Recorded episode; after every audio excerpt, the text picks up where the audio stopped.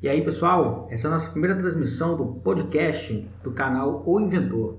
Esse portal que eu iniciei como mais um trabalho né, para divulgar conhecimento e adquirir também. Me sinto muito beneficiado em fazer esse tipo de trabalho. E hoje a gente vai iniciar com um tema que é formas de trabalho, né, as metodologias de trabalho e como que a tecnologia influencia no nosso trabalho. Estamos vivendo um tempo de pandemia, né, onde a gente tem que se readaptar e reaprender a utilizar os recursos tecnológicos, reaprender, porque conhecer é diferente de utilizar, né? Quando a gente está realmente utilizando, vemos o tempo que você gasta para aprender uma tecnologia e o colega não consegue utilizar se for num ambiente de trabalho e você vai ter que intervir de alguma forma, ele também. Isso gasta um tempo, é, eu, eu sofri essa adaptação também, mesmo sendo do setor de tecnologia, e eu creio que é uma discussão interessante. E bom, as tecnologias, né, como o caso do Google Meets, Zoom, tecnologia de tempo real que mantém os usuários conectados de forma síncrona, né, ao mesmo tempo, melhoraram muito o fluxo de trabalho. Mas também temos que falar daquelas assíncronas, né, aquelas que você pode utilizar por exemplo, escrever um texto. Em outro momento, um colega ou você mesmo pode retornar a esse trabalho e dar continuidade. As duas tecnologias são importantes, né? A tecnologia síncrona, que é comunicar ao mesmo tempo, em tempo real, é... e aquela tecnologia assíncrona, né? Quando cada um trabalha a seu tempo num sistema de colaboração, como Google Docs, né? Por exemplo. Neste meio, a gente pode então perceber que a gente tem o momento da pandemia, onde aprendemos essa tecnologia, mas devemos lembrar que haverá a pós-pandemia, que é aquele momento que essas tecnologias não simplesmente vão ser jogadas fora, pelo contrário, vão fazer parte das atividades é, que você tem no seu trabalho e no seu dia a dia, né? Então, é muito interessante aprender a trabalhar offline também, quando não tiver internet. Quais são as atividades que podem ser melhor operadas? Talvez eu tenha que baixar arquivos, né, normas com antecedência, caso isso aconteça. Então, o planejamento é, vai ser também um aspecto importante para melhorar o seu trabalho. Então, não existe uma receita de bolo, não existe uma metodologia única que vai resolver todos os problemas. É, lá no site tem lá na parte de projetos sobre metodologia de trabalho, onde eu falo do setor de jogos, muitas coisas que eu aprendi para melhorar minha visão para desenvolvimento de jogos digitais e falo também sobre a experiência no trabalho com marcenaria. Para você ver, né? São coisas diferentes, mas eu tive que aprender. E o interessante é que muitas metodologias de uma área refletem outra, que as, as metodologias, como eu falei, elas são adaptadas a um contexto, mas elas surgem de, de contrapartes muito relevantes, como a coordenação, o planejamento, a execução, a análise de resultados e etc. Então fica essa leitura para vocês. Bom, também trabalhei, tive a oportunidade, fui prestigiado em desenvolver o ambiente, eh, junto a um colega, para o monitoramento de pessoas com Covid-19. É, isso mostra né, como que a tecnologia pode auxiliar bem o sistema de saúde. Né? Os enfermeiros não precisam ficar indo na casa das pessoas monitorá-las. No sistema virtual, é possível, por exemplo, é, ver a situação em que o, o cidadão se encontra e decidir ali através de uma conversação é, sem contato físico, se ele está bem ou não. Então eu percebi que a tecnologia ajudou muito, né? E a cada dia a gente cresce o número de pessoas usando a aplicação.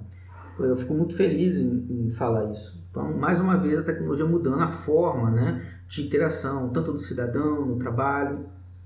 E, claro, né, pessoal, também como que a tecnologia ajudou a desenvolver novos produtos né, na grande demanda, apesar da, atividade industrial brasileira se demonstrar ainda, infelizmente, né, uh, muito baixa em comparação a países desenvolvidos, como, por exemplo, a gente não consegue construir os próprios respiradores numa velocidade com uma tecnologia, né, é, é uma infelicidade, mas acredito que portais como esse, discussões como essa, alavancam essa ideia. Então, a produção de máscaras, por exemplo, é um ponto positivo, né? O número de impressoras 3D que estão sendo adquiridas por instituições, por exemplo, vai ajudar muito né, no presente e no futuro a composição de itens de necessidade básica, necessidade local dentro das cidades, né? Eu acredito que o Ministério Público, né, as entidades vão estar investindo nisso, tenho certeza. Já estão, né? Mas cabe também diversos fatores que não vêm ao caso desse podcast. E uma coisa muito interessante é o uso da robótica, né? Acho que a robótica ela também tem mostrado as caras mais nesse momento. O uso de drones, robôs na China que atendem os pacientes de forma que o enfermeiro não precisa ir até o quarto dele, o robô vai, pergunta como ele está, verifica através de sensores ah, o estado né, desse paciente, é, demonstra né, a mecatrônica, a eletrônica, a robótica, uma maneira muito mais presente do que antes a gente via. Pela primeira vez está vendo de fato que a tecnologia tem que ser levada mais a sério como uma extensão das capacidades humanas, não como substituição. Como a gente vê, ele estende as capacidades do enfermeiro é, na gestão de dados, na análise, na predição, né? E nos fundamentos preditivos que ele toma para fazer sua execução de forma muito mais rápida do que imaginado anteriormente. Então, esse é o nosso primeiro podcast. É uma segunda leitura que eu quero que vocês façam sobre também é, agora voltando à indústria, ao mercado, sobre realidade virtual aumentada e misturada, que é a coisa nova que está aí. Também está no portal, na seção projetos, realidade virtual aumentada. Realidade virtual é aquela realidade que você usa, os jogos né, são exemplos claros de realidade virtual, você tem ambientes virtuais que você interage e usa esses prazeres para desenvolver habilidades, competências, trabalhos. É, e lá eu falo sobre um sistema interessante sobre vacinação, né, com um ambiente 3D para reprimir a dor de crianças. É incrível, que é o VR Vacina. Isso é realidade virtual. A realidade aumentada, falamos de tecnologias que conseguem trazer do mundo virtual elementos para o mundo real, como análise de projetos, né, para demonstração aos clientes de, de elementos que não existem ali na, na casa dele. Pode configurar como seria esses ambientes antes da construção. Então, esse tipo de tecnologia também o mercado tem buscado, né? E a realidade misturada, que para mim é uma invenção da indústria muito interessante.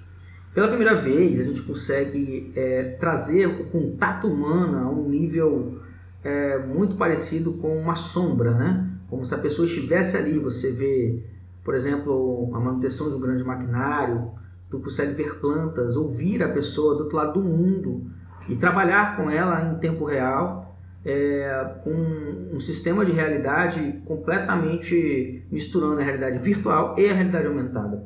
Então é muito interessante que vocês vejam essa sessão do site e, e, e tirem suas conclusões. Peço humildemente para que olhem. Encerrando aqui, quero agradecer aos ouvintes e também é, dizer que nesses nossos podcasts falarei de livros Falei sobre robótica eletrônica, programação, sobre estudos né, e parte da ciência e também do trabalho maker, né, é, valorizando aí os trabalhos manuais, né, que eu gosto muito. E pretendo trazer outras pessoas também, né, na medida do possível, e outros tópicos de discussão. Então fico por aqui, abraço a todos os colegas, a todos os ouvintes, boa noite a todos, né, que eu tô, já é aqui noturno, enquanto estou terminando esse é o primeiro podcast, então peço desculpas por qualquer coisa. Sem mais delongas, é isso e obrigado e tchau, tchau.